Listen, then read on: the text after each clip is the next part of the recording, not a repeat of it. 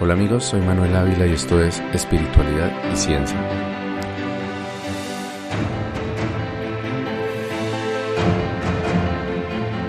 Las cosas en mi vida marchaban muy bien. Mi relación con Paula continuaba fortaleciéndose y a pesar de nuestras diferencias con respecto a la forma de recorrer el camino espiritual, ella me apoyaba en mi intensa búsqueda de conocimiento con los muiscas y se había convertido en una ayuda inestimable para la formación de mi hija Ana María que para entonces ya estaba empezando la difícil etapa de la preadolescencia.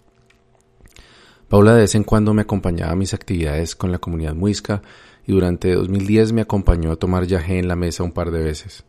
Para Paula era suficiente con un par de tomas al año, ya que la experiencia siempre la dejaba muy agotada físicamente y sobre todo porque ella sentía que ya había logrado vomitar muchos de sus miedos y esas cargas del pasado. Yo, por otra parte, cada vez estaba más fascinado con las visiones, las revelaciones y las respuestas que el Yahé me entregaba en cada ceremonia. En cada toma a la que asistía me deleitaba con las visiones de seres de otras dimensiones, la pinta o visiones caleidoscópicas que se formaban en el cielo, el pasto, los frondosos árboles frutales de la finca y otras experiencias. Sabía que en cada toma tendría que experimentar en algún momento alguna experiencia desagradable a veces era un recuerdo triste de la infancia, enfrentar un viejo miedo anclado en el subconsciente, pero a veces se trataba de visiones sobre la maldad de la humanidad. Esas últimas solían ser las más impactantes para mí, ya que como narré al inicio de este relato, siempre me causó mucha aprensión la capacidad del ser humano para la maldad y para infligir dolor en sus semejantes. Durante una ceremonia, por ejemplo, el yajé me hizo sentir el terror que debieron de sentir las víctimas de la masacre del Salado, cuando estaban a punto de ser asesinados por los comandos paramilitares de la Sauce en los Montes de María en febrero del 2000. Este fue un terrible episodio de la violencia de Estado en Colombia, ejecutada por la ultraderecha en su campaña de terror contra la guerrilla en el Caribe colombiano. Aquel fatídico día, un grupo de unos 450 hombres pertenecientes a los bloques norte y héroes de los Montes de María de las Autodefensas Unidas de Colombia bajo el comando de alias Jorge 40 y alias Cadena, irrumpieron en la pequeña población aguacatera de El Salado. Después de cerrar las salidas del pueblo, los criminales procedieron a obligar a todos los habitantes a congregarse en la plaza principal al frente de la iglesia. Los paramilitares, asegurando que los pobladores eran miembros activos o auxiliadores de la guerrilla, llevaron a cabo una espeluznante masacre que duró por lo menos una semana. Durante los días y las noches que duró esa pesadilla, los hombres de Jorge 40 torturaron, violaron, decapitaron y desmembraron a más de 100 personas. Se cree que esa fue la peor masacre en la historia del conflicto armado en Colombia y sin duda uno de los eventos más diabólicos que han tenido lugar en el continente. La monstruosidad de los acontecimientos que sucedieron deviene no solamente del número de víctimas, sino de la sevicia y la virulencia de los atacantes. Durante esos días infames, los asesinos escuchaban música a todo volumen, mientras degollaban y descuartizaban, jugaban fútbol con las cabezas de sus víctimas y reían a carcajadas ante las súplicas de clemencia de los aterrorizados saladeros. La masacre del Salado marcó el punto más hondo de la depravación en esa absurda guerra colombiana. Ya no solamente se asesinaba al enemigo para quitarlo del medio, sino que se deleitaban en el sufrimiento de las víctimas y evidentemente encontraban placer en sembrar el terror y acabar con la vida de personas inocentes de las formas más atroces posibles. En el abultado prontuario de las infamias ejecutadas por la humanidad no es difícil encontrar hechos de violencia sin sentido. Sin embargo, en los episodios más oscuros de nuestra historia, como las guerras mundiales, genocidios, revoluciones y conquistas, matar parece ser un recurso práctico ejercido para eliminar o dominar al grupo adversario. Con toda su perversidad, los conquistadores, Stalin, Hitler y Milosevic mostraban total apatía por la vida de sus víctimas, pero no encontró evidencia de que disfrutaran de matar de la forma que los paramilitares colombianos lo hacían, y a menor escala aún lo hacen. La historia del salado me causó náuseas cuando la leí en una de las revistas de mayor circulación en Colombia, pero fue en una de esas primeras tomas de Yagé en la que participé en la mesa que pude dimensionar la tragedia humana individual que debieron vivir esos cientos de campesinos en medio de lo que debió ser uno de los peores infiernos que se pueden vivir en la tierra. En medio de mi trance me sentí en el cuerpo de una mujer joven de unos 14 años, parada en medio de la cancha de fútbol del Salado. Durante los minutos que duró la experiencia, sentí como una eternidad ese tiempo que transcurrió mientras todo mi cuerpo temblaba y solo podía ver mis manos con los dedos entrecruzados y mi largo cabello castaño cayendo sobre ellos. Al fondo escuchaba el tableteo de los disparos de fusil, las monstruosas carcajadas de los asesinos y los espantosos gritos de terror de las otras víctimas. En mi mente no existía sino pánico y el deseo de desaparecer de ese lugar y reaparecer en cualquier otra parte. La certeza de la muerte, precedida por quién sabe cuántos sufrimientos inenarrables, brotaba de mi mente como ácido a punto de disolver la propia existencia. No pasó mucho tiempo antes de que yo, de nuevo en mi cuerpo real, abriera los ojos espantado de esa visión tan terrible y me levantara cuanto antes del lugar en el que me encontraba, agradeciendo por haber podido salir de esa visión tan traumática y sintiendo un enorme dolor y respeto por las vidas y el sufrimiento de todos los que vivieron sin merecerlo ese infierno en vida. Ese día también sentí mucha admiración por los líderes sociales y comunitarios que han estado trabajando desde entonces para sanar esa herida abierta de la historia de Colombia también le pedí al universo que pusiera en mi camino las herramientas para ayudar desde mis habilidades y posibilidades a luchar contra el sufrimiento que agobiaba mi país. Por mi formación en tecnología y no estar involucrado en temas sociales, pensé que podría llevar a cabo mi misión de servicio con las personas que estuvieran a mi alcance.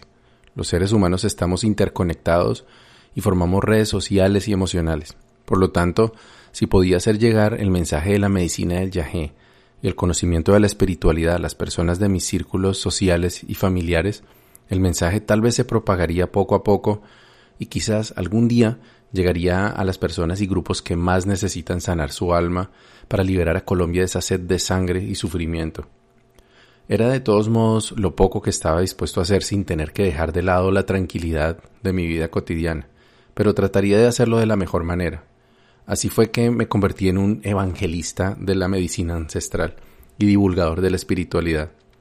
Siempre me gustó narrar mi experiencia personal con la medicina y la espiritualidad y la forma en que el yagé me había cambiado la vida.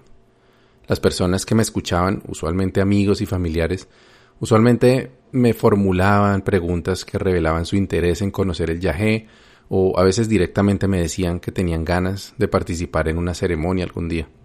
Yo les compartía mi visión sobre la forma en que el yagé opera en el cerebro y también su lado místico ancestral, cada vez más influenciado por el conocimiento que estaba adquiriendo junto con los abuelos muiscas.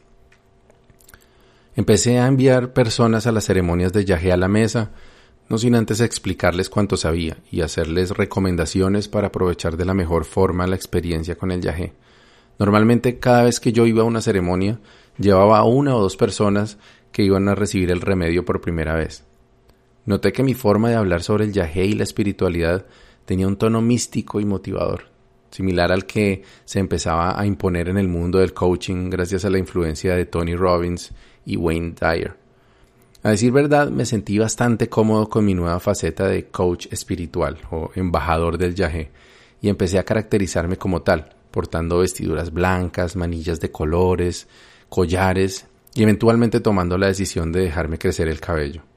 Todo esto fue también una forma de exteriorizar mi transformación interna y empoderarme cada vez más como lo que me sentía que era mi verdadera vocación de servicio, ayudar a otros que como yo estuvieran buscando un punto de apoyo en la oscuridad, para que encontraran un camino en la espiritualidad y en el yagé, una luz para recorrerlo. En cada toma de yagé a la que llevaba nuevos asistentes, trataba de estar pendiente de mis invitados y brindarles alguna ayuda, aunque de acuerdo con las políticas del Taita Fernando, solamente él y sus ayudantes oficiales podían intervenir durante las cinco o seis horas que duraba la ceremonia. Después de unas cuatro o cinco ceremonias, sentí que había encontrado mi zona de confort. Hablaba sobre el viaje en la ciudad, llevaba amigos, familiares y conocidos a la mesa, donde yo aprovecharía para tener un nuevo encuentro con mi maestro milenario. A pesar de experiencias difíciles como la que narré sobre la visión de la niña víctima de la masacre del Salado, consideraba que ya había aprendido a, entre comillas, manejar el yagé y que el yagé era especialmente magnánimo conmigo. Me sanaba, me entregaba visiones y me permitía ayudar a otras personas. En varias oportunidades sentí durante las ceremonias que yo tenía de alguna manera el poder para ayudar a las personas a las que había invitado. Los miraba desde cierta distancia y empezaba a, sentir como pensamientos negativos, miedo, confusión, náuseas u otras sensaciones y empezaba a luchar internamente, como lo había aprendido a hacer aquella tarde durante mi primera toma, cuando tuve que sacar de mi cuerpo ese porfiado demonio que se resistía a abandonar mi cuerpo. Fue tal vez esa fijación por ayudar a los otros lo que hizo que también bajo el efecto del yagé empezara a tener de vez en cuando experiencias relacionadas con el sacrificio por los demás. En una oportunidad, por ejemplo, sentí una voz que me preguntaba si estaba dispuesto a dar mi vida por ayudar a la humanidad. Esa fue otra vez que abrí los ojos inmediatamente con el corazón desbocado. Recuerdo que hice una especie de oración y le respondí a esa voz interior que yo no quería tener que morir por nadie pero que haría todo lo posible por ayudar en vida a todas las personas que pudiera. En este tiempo tuve otra experiencia similar, pero en ella no hubo una voz, sino nuevamente la sensación de estar en otro cuerpo. En este caso, yo estaba moribundo colgando de una cruz y sentía el sol quemando mi rostro. La sangre proveniente de una corona de espinas en mi frente rodaba por mis mejillas, y lo único que pasaba por mi mente eran plegarias a Dios pidiendo clemencia por la humanidad, por su ignorancia y por su inconsciencia. La cuestión del sacrificio por los demás se convirtió en un tema recurrente en mis viajes enteogénicos, y poco a poco empecé a hacer una fuerte resistencia a esa posibilidad. Cada vez que sentía ese llamado, tenía el apremio de sobreponer mi voluntad y no aceptar ningún tipo de pacto en el que tuviera que entregar mi sangre o mi vida por ayudar a desconocidos. Finalmente, de aceptar la validez del texto bíblico, Jesucristo entregó su vida y difícilmente se puede argumentar que su sacrificio liberó al mundo de la maldad. Aún así, me sentía dispuesto y con suficiente fuerza para ayudar a mis familiares y amigos a atravesar sus purgatorios psicotrópicos con unas cuantas revolcadas en la hierba y un par de bocanadas de vómito. Fue así como en 2011 organicé un viaje más a la mesa para encontrarme con el sagrado Yahé y llevar a algunos amigos a su primer encuentro con el Maestro. Esta sería una ocasión muy especial además porque iban a asistir a la ceremonia Adriana, una gran amiga de mi trabajo, Tania, mi querida prima de quien hablé en el episodio sobre mi infancia, y Gabriel, mi amigo de despechos y tertulias con cannabis, a quien mencioné en los capítulos Macondo y Sierra Nevada. Tres personas muy cercanas a mi corazón y con necesidad apremiante de sanación para sus vidas. Y yo estaba allí para guiarlos y acompañarlos durante su experiencia. Mi objetivo era que encontraran las respuestas y la sanación que buscaban y ayudarlos para que no tuvieran que pasar por un trance tan fuerte como el que yo había tenido que vivir en mi primera toma. En particular me preocupaba la situación de Gabriel, quien estaba atravesando serios quebrantos de salud causados por una lesión cervical que había sufrido años antes. Además de eso tenía problemas económicos, diferencias con su hija mayor, su ex esposa y bueno, otros asuntos. Para colmo de males, Mara lo había recibido en consulta y le había diagnosticado un trabajo de brujería similar al que yo había tenido y del que me había liberado un año y medio antes. La ceremonia dio inicio a las 10 de la mañana como de costumbre. Yo me retiré a la parte baja de la finca donde me sentía más a gusto por haber sido el lugar donde había tenido mi despertar. Adriana, Tania y Gabriel se ubicaron en otras partes de la finca y así empezamos cada uno a vivir nuestro proceso con el elemental. Ya he contado que usualmente los primeros minutos, después de empezar a sentir los efectos de la ayahuasca, tenía visiones de seres de otras dimensiones que preparaban mi cuerpo físico y energético para el viaje. La mayoría de las veces yo sabía que el viaje estaba a punto de comenzar porque empezaba a escuchar una especie de mantra que sonaba algo así como un interminable mugido de vaca, como un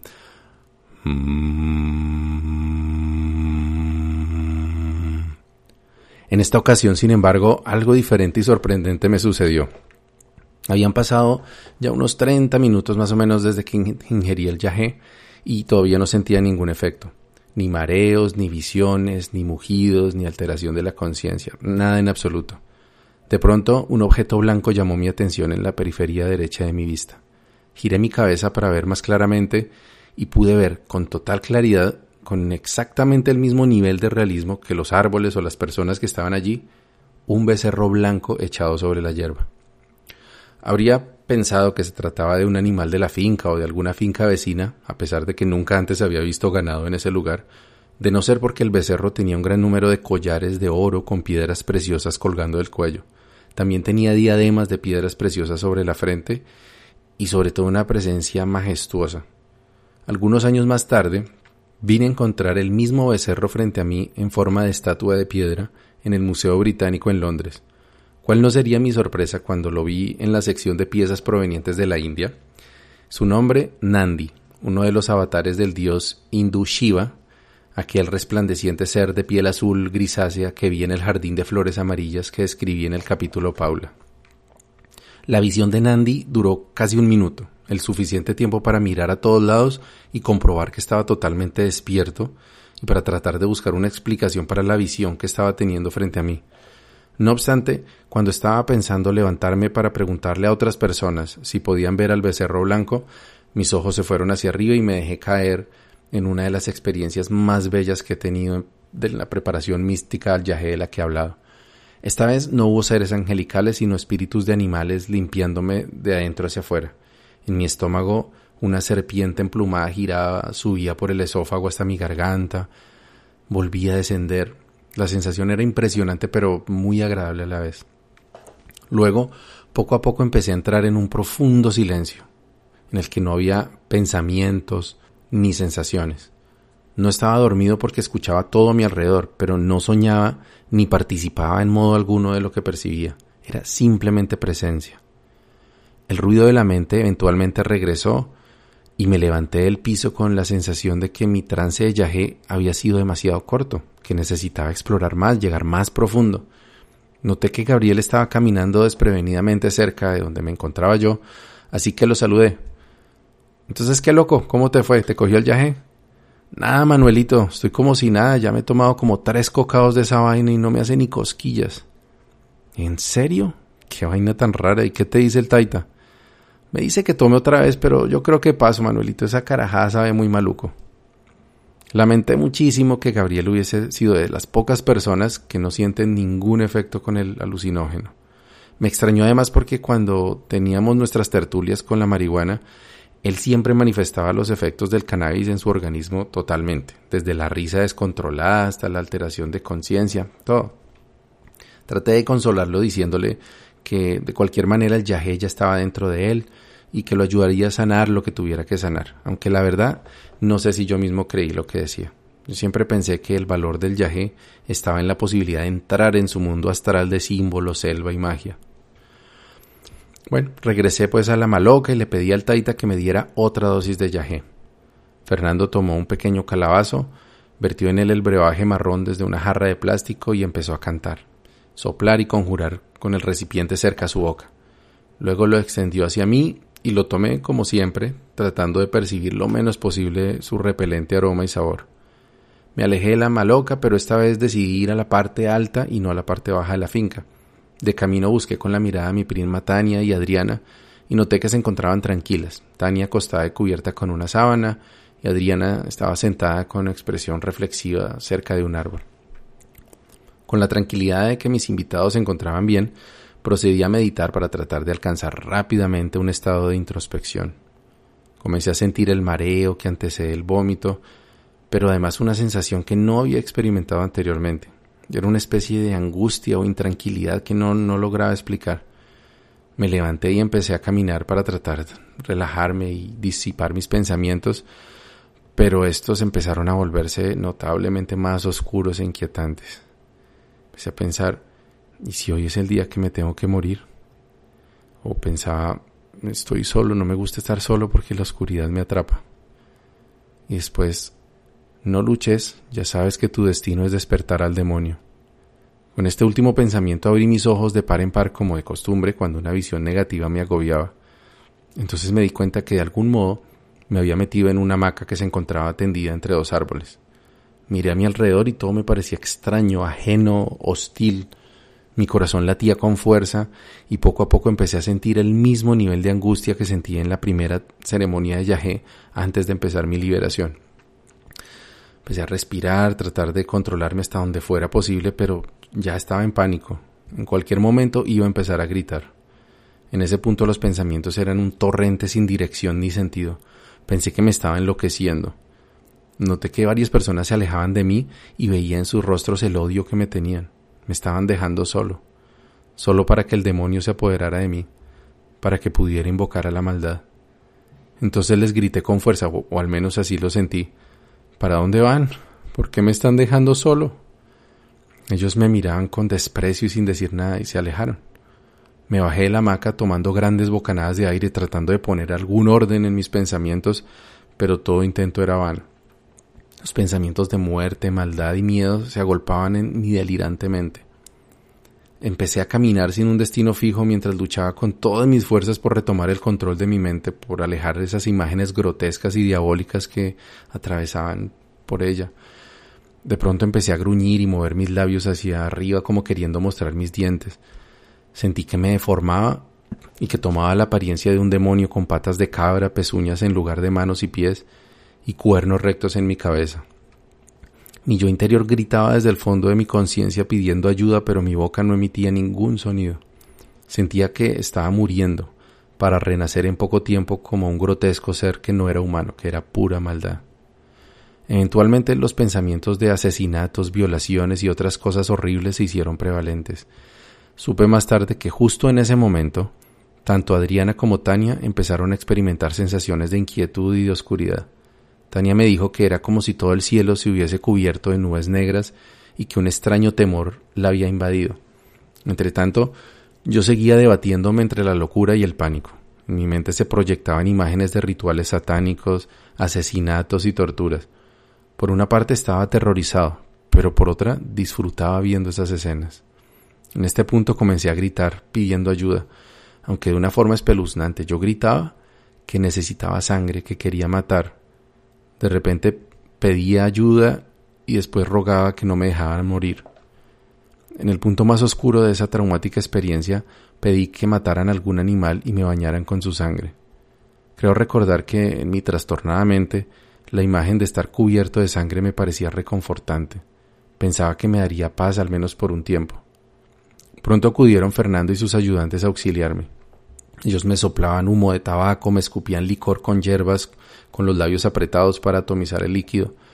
Para mí toda esa maldad acumulada, esa sed de sangre, esas ansias de matar, se habían convertido en una condena. Algo, impactante del yagé es que bajo su influencia se trastorna la percepción del tiempo. Es posible percibir unos pocos minutos como si hubiesen sido horas o una ceremonia de yagé como si hubiesen pasado varios años. En aquella ocasión yo sentí que había estado padeciendo ese sufrimiento por toda la eternidad. Así lo sentía. No pareciera lógico que se pueda tener esa sensación, ya que los seres humanos no experimentamos nada remotamente cercano a la eternidad. Pero lo cierto es que para mí era una certeza. Podía recordar la creación de la tierra, el nacimiento de la humanidad mientras yo estaba ahí tratando de contener toda esa maldad para que Adán y Eva pudieran ser creados. La maldad eventualmente se convirtió en soledad. Y aunque podría pensarse que eso fue una mejora a mi estado anterior, la verdad es que para mí fue cien veces peor. Lo que sentía no era una soledad física, ni siquiera emocional, era una soledad del alma. Sentía una total ausencia de amor, de propósito, una total ausencia de Dios. De la única forma que puedo explicar esa soledad era que sentía que se me quemaba el alma. Yo sé que es difícil imaginarse cómo se siente el alma, pero para mí en ese momento era totalmente claro. La ausencia de Dios, no poder estar en su presencia, consume el alma en llamas eternas. El dolor era tan intenso que sabía que ni siquiera la muerte podía ponerle fin. Aquello duró toda la eternidad, está claro, pero esa no era ni mi maldad ni mi soledad, eran la maldad y la soledad de toda la humanidad. Era el arquetipo de la oscuridad que había tomado posesión de mi cuerpo y no parecía haber nada ni nadie que pudiera redimirme. Todo era tan injusto porque a mí acaso el Padre me había creado solamente para sufrir en mi propia carne toda la podredumbre de una humanidad que no sabe vivir. ¿Por qué me había dejado solo? No sé cuánto tiempo estuve sintiendo lástima por mí mismo, culpando a Dios por tanto sufrimiento y ahogándome en mi soledad. Pero lo cierto fue que en algún momento dejé de pensar en mí y empecé a pensar en el dolor de las otras almas que ardían junto a mí. No sé si mi mente lo inventó, pero me conecté con cada una de esas almas desdichadas que sentía cerca de mi presencia y desde mi propio sufrimiento traté de consolarlas. Al hacerlo podía ver sus historias, el abandono, el desamor, la rabia, el miedo. Cada alma a la que me acercaba me hacía olvidar mi propio sufrimiento por un momento. Sentía que les decía que dejaran de buscar a Dios, que Dios no existía, que lo único que existía era el sufrimiento y que si había un Dios nunca iba a bajar al infierno para rescatarnos. La abrumadora soledad del infierno se empezó a transformar en misericordia. Sentía como esa soledad de las otras almas se convertía en mi soledad, pero esta vez la sentía de una forma diferente porque ya no era solo mi sufrimiento. Allí estaba al lado de alguien que tal vez sufría más que yo. Entonces apareció un destello de un sentimiento más elevado que brotó de la misericordia, y fue el amor. En el momento en que pude sentir amor por esas almas que ardían en llamas, el dolor se empezó a disolver. Entonces pude recordar a mis amigos que estaban en la ceremonia, Adriana, Tania, Gabriel. Los reconocí vagamente en algunas de las almas con las que ahora nos acompañábamos mutuamente y sentí un infinito amor por ellos. También estaban otros miembros de mi familia y personas hasta el momento desconocidas para mí. Las llamas se extinguieron poco a poco, la soledad fue desapareciendo, la maldad en ese punto ya me parecía intrascendente. Abrí mis ojos y miré al cielo que ahora era un cielo diferente al que había visto antes. Era mi cielo. Miré a mi alrededor y vi que todo lo que yo había creado era bueno y cumplía su propósito. Respiré profundamente con lentitud y mi conciencia recorrió todas las células de mi cuerpo. Sé que suena totalmente loco, pero pude ver cada célula individualmente. Levanté la mirada y vi a las personas que estaban a mi alrededor. Supe instantáneamente la historia de cada una de ellas, de sus ancestros y las de sus hijos. Un hombre de mediana edad que se encontraba acostado boca abajo frente a mí me miraba con curiosidad, llamándome con sus ojos. Me acerqué a él lentamente, me agaché y acaricié su cabello. No recuerdo exactamente qué le dije, pero fue algo así como Dios está contigo, hijo, no te voy a abandonar. Yo soy la fuente de agua eterna que nunca se agota. Siempre que te sientas sin fuerzas, ven a mí que yo te las devolveré. El hombre comenzó a llorar después de que terminé de decirle esas palabras. Con sus dos manos tomó la mía y me dijo Gracias, Padre, gracias. Me levanté y seguí mi camino mientras sonreía mirando a los otros asistentes a la ceremonia, sintiendo la más sublime sensación de amor y felicidad que hubiera experimentado en toda mi vida, aún mayor que el samadhi que tuve en mi primera toma de yagé. Me dirigí nuevamente a la parte baja de la finca mientras dialogaba conmigo mismo y me revelaba los secretos de la vida, del universo y de la existencia, de los cuales solo recuerdo partes de unos pocos. Por ejemplo, vi que el universo ha sido creado y destruido un número infinito de veces. Vi el principio de todo, cuando una fuerza masculina primigenia se juntó con una fuerza femenina latente y explotaron en un orgasmo que dio origen a las galaxias, las estrellas y los planetas. Luego vi cómo todo lo creado se contraía nuevamente para volver al origen y que este ciclo como el latido de un corazón cósmico se repite con cada creación. Llegué a mi destino en la parte de abajo de la finca. Me senté en posición de flor de loto y continué la exploración de mis revelaciones cósmicas. Vi que solo existe una conciencia universal, que cada ser viviente del universo es simplemente una expresión individual de esa conciencia infinita. En el estado de conciencia en el que me encontraba, pude subir los diferentes niveles de esa conciencia, desdoblándome en conciencia de mi familia, conciencia de mi linaje, conciencia de mi raza, conciencia de la humanidad y luego conciencia divina. En cada nivel podía ver y sentir cualquier cosa que otras conciencias del nivel inferior sintieran. Por ejemplo, como conciencia familiar, entendí que mi hermana Laura y yo somos una sola alma que se dividió en dos para vivir esta experiencia humana. Cuando encarné la conciencia de la humanidad, Pude sentir el dolor, el placer o cualquier otra sensación que cualquier otra persona viva sintiera. Elegí varias conciencias humanas al azar y pude encarnar en ellas por algunos segundos, recordando todos sus recuerdos, escuchando sus pensamientos. Una de las conciencias que elegí precisamente fue el de aquella niña aterrorizada en el salado. Sentí nuevamente su pánico y su angustia, pero entonces descubrí algo. No era que yo pudiera encarnar en ella a voluntad, era que yo era ella. Cuando entré en su conciencia, ella recordó que no era una niña asustada a punto de ser asesinada, sino una conciencia cósmica habitando temporalmente un cuerpo humano, pero que también se encontraba tomando yagé en la mesa. Ella recordó haber estado en el infierno y haber ascendido luego al cielo, justo cuando descubrió que para encontrar a Dios tenía que olvidarse de ella misma y pensar en el sufrimiento de los demás. En este momento el miedo dejó de existir para ella y todo se convirtió en amor. Buen camino y buena brisa.